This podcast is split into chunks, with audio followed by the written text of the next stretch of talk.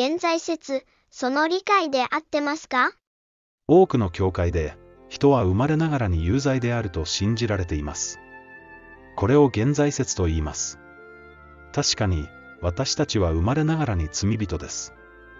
しかし、それだけで神様は私たちを有罪にするのでしょうか？生まれて間もなく死んでいった命は、すべて地獄行きに決まったのでしょうか？今、聖書から真理を確かめてみましょう現在説、まず、現在という言葉は聖書に出てこないので、その定義を確認する必要があります。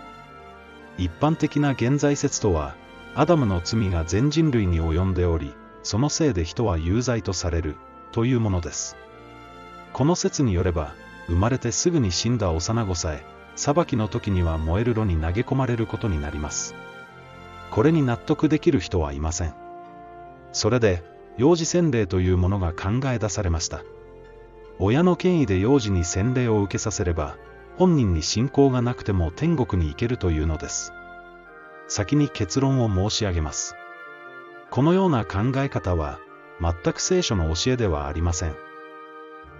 現在説を生み出すことになった聖句。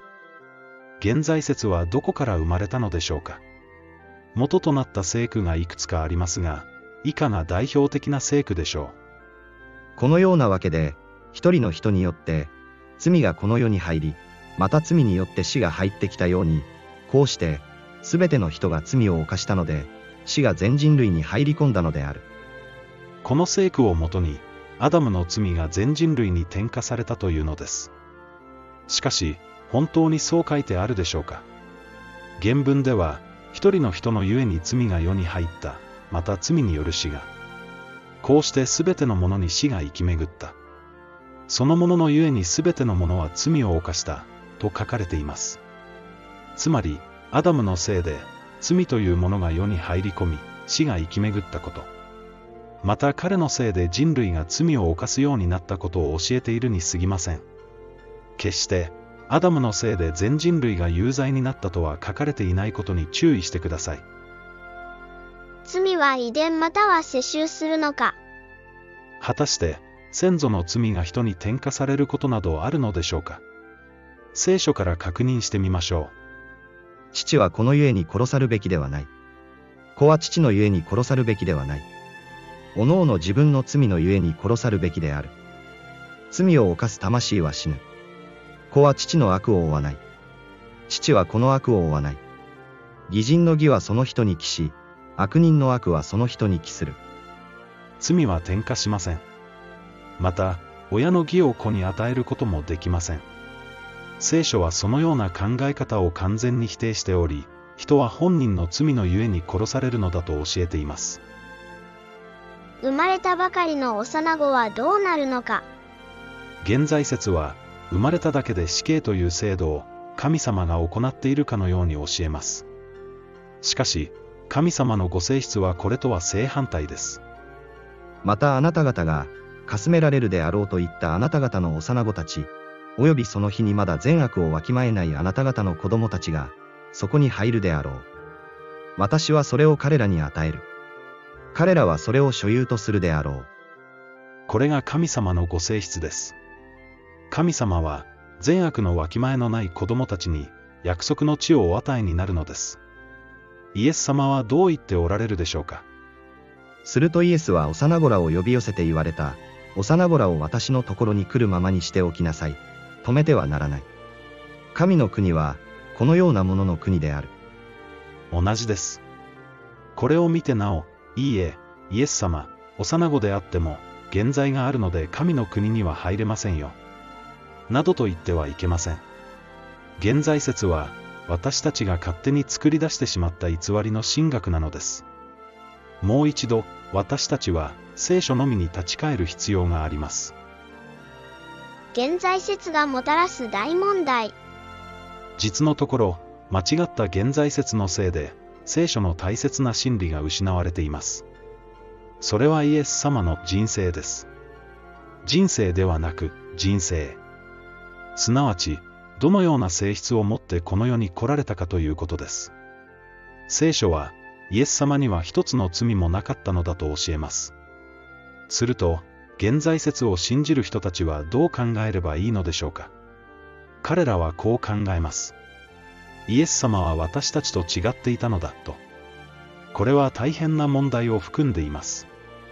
本当にイエス様は私たちと異なっていたのでしょうか。イエス様の受けられた誘惑、イエス様は誘惑を受けられたでしょうか？もちろんです。洗礼を受けた後、荒野に導かれて、悪魔の誘惑を受けたと書いてあります。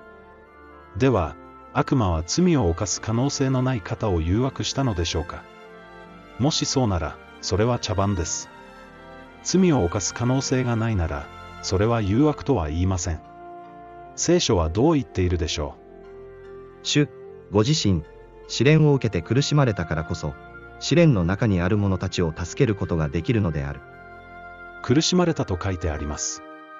罪の性質がなければ、苦しむことはなかったでしょう。つまりイエス様も、私たちと同じ罪の性質を持っておられたということです。イエス様と私たちは同じ。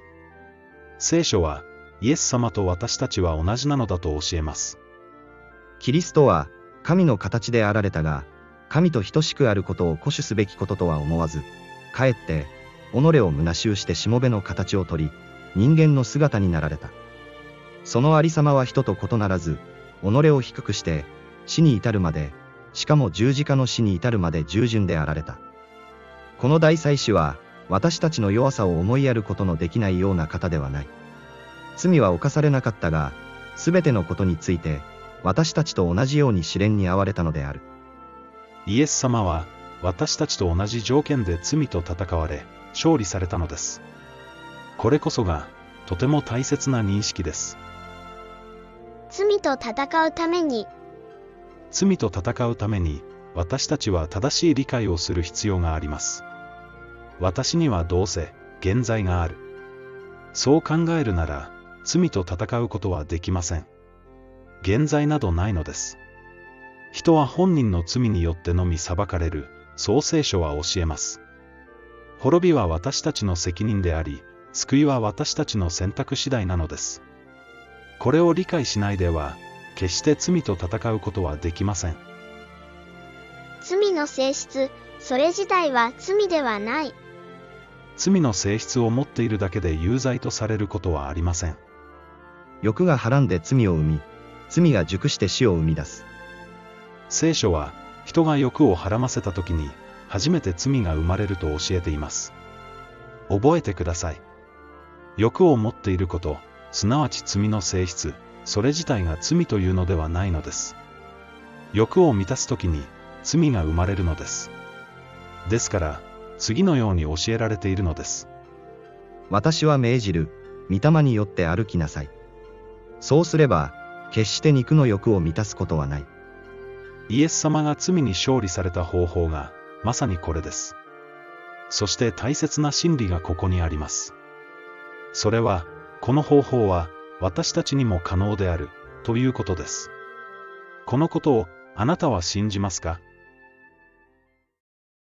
ローマカトリックが作り出した様々な教えのせいで、今もたくさんの偽りがはびこっています。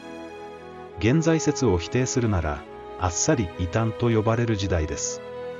それでも、聖書のみに立ち返ってください。聖書の歴史を見ればわかる通り、真理はいつも少数派にあるのです。ただ、私はこのことは認めます。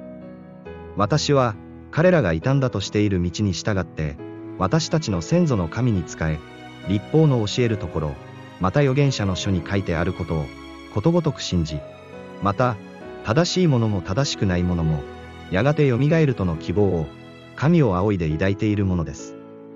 この希望は、彼ら自身も持っているのです。